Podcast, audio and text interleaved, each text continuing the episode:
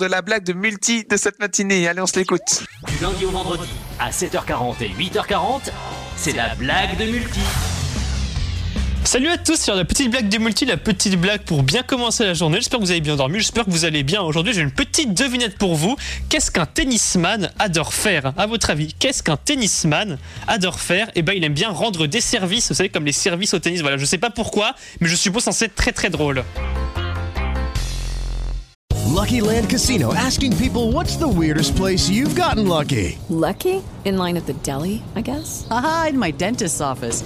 More than once, actually. Do I have to say? Yes, you do. In the car before my kids' PTA meeting. Really? Yes. Excuse me, what's the weirdest place you've gotten lucky? I never win and tell. Well, there you have it. You can get lucky anywhere playing at LuckyLandSlots.com. Play for free right now. Are you feeling lucky? No purchase necessary. Void where prohibited by law. 18 plus. Terms and conditions apply. See website for details.